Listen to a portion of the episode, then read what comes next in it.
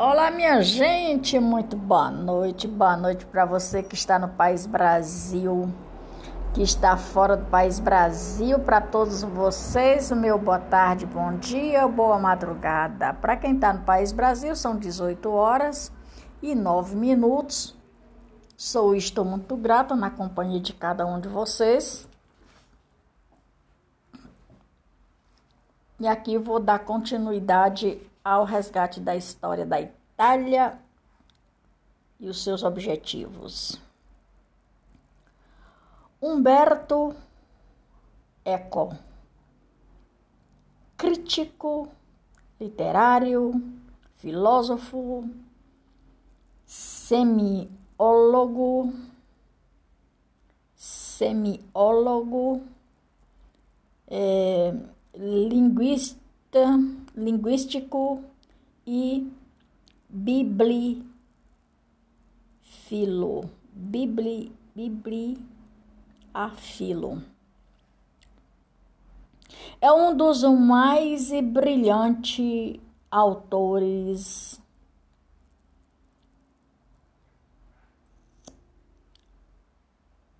no mundo dos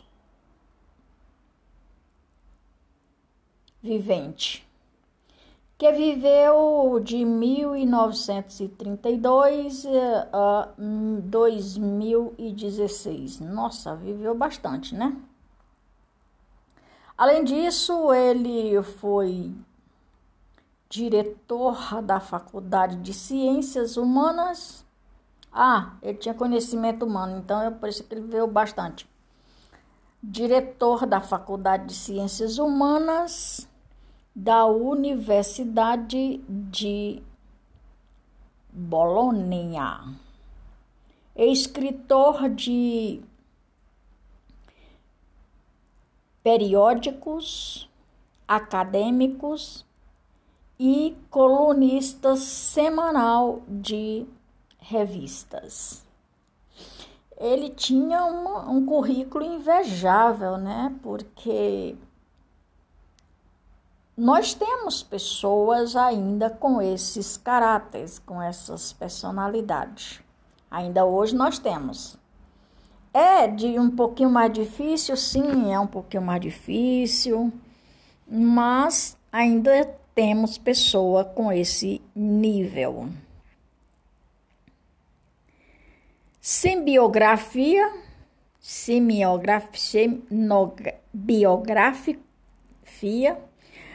a biografia de Humberto Eco, Humberto Eco de 1932 a 2016, foi um escritor, professor, filósofo, crítico literário, Arthur, autor, autor do best-seller O Nome de Rosa exerceu grande, no nome de Rosa, exerceu grande influência nos currículos intelectuais de todo o mundo. Nas décadas, nas décadas de 60 e 70. Por sua teoria da obra aberta e outras pesquisas na área da estética e da semi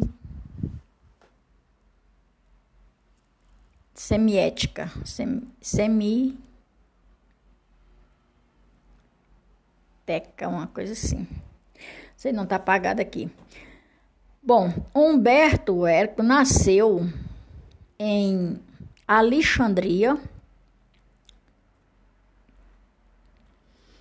no norte da Itália, no dia 5 de janeiro de 1932. Era filho de Gílio Eco e Giovanna Eco. Viveu a primeira infância sobre a sombra do franciscano, com 10 anos de idade, Eco foi. Ó, todo mundo daquela época começava a trabalhar muito cedo.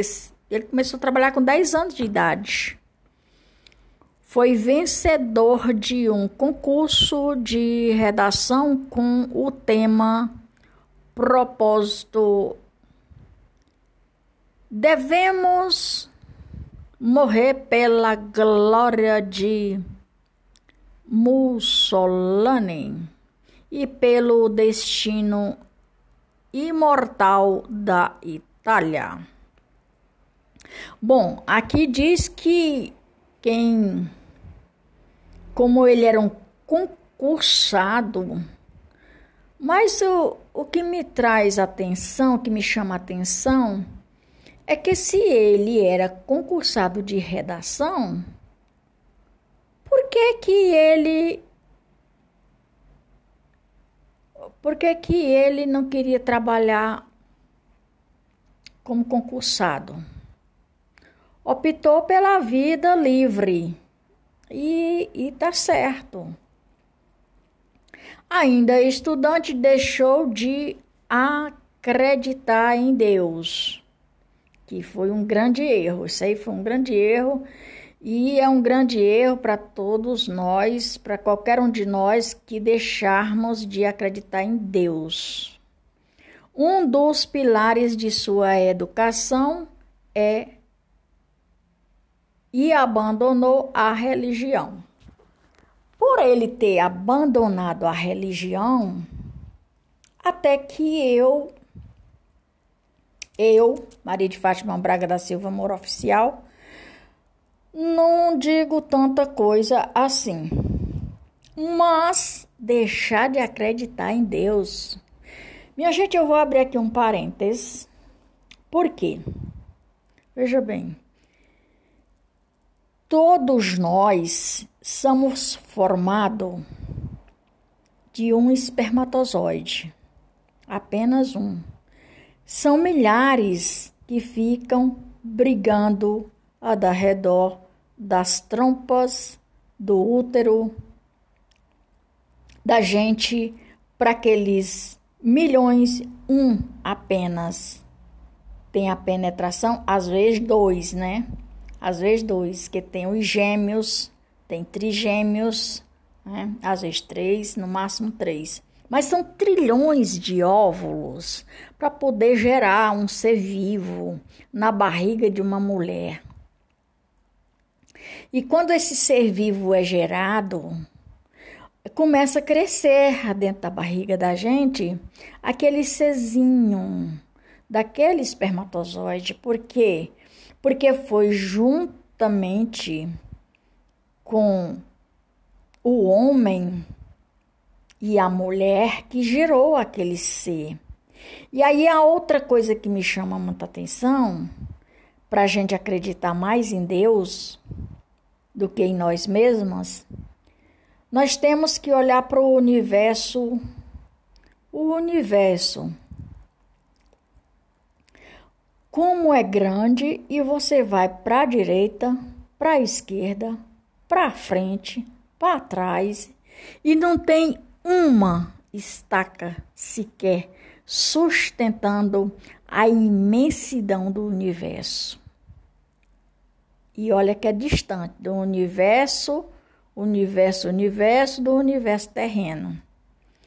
E dizem que, dizem os, os especialistas, eu ainda não fiz essa pesquisa, mas dizem os especialistas que a Terra é do tamanho do universo.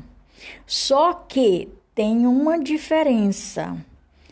Lá em, lá em cima nós temos as nuvens, os nevoeiros, os relâmpagos, os trovões. Aqui na Terra nós temos a imensidão dos mares, oceanos, né? Então veja bem, se você não acredita no poder de Deus, como é que você está vivendo?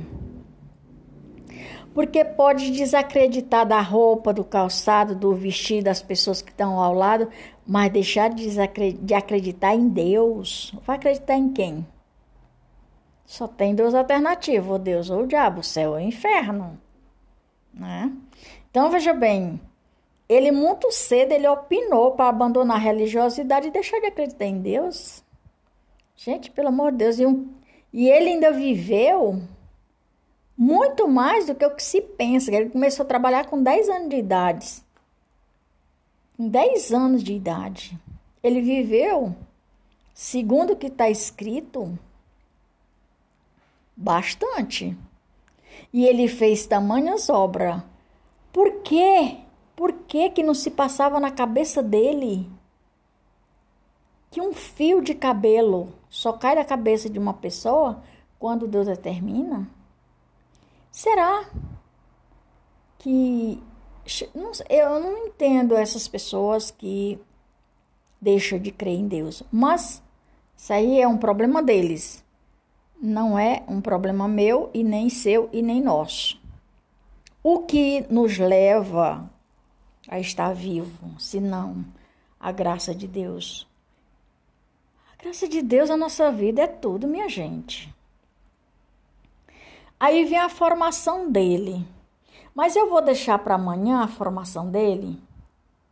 Eu vou, eu vou dar uma pesquisadinha nesse negócio aqui e aí amanhã eu dou continuidade. Por hoje é só Marido Fátima Braga da Silva Amor Oficial, Brasília, 17 de maio de 2022. Número do meu podcast 36, 234 episódios com 802 reproduções. Por hoje é só Maria de Fátima Braga da Silva Amor Oficial. Eu vou mais volta. Até mais ver, galera. Grande abraço.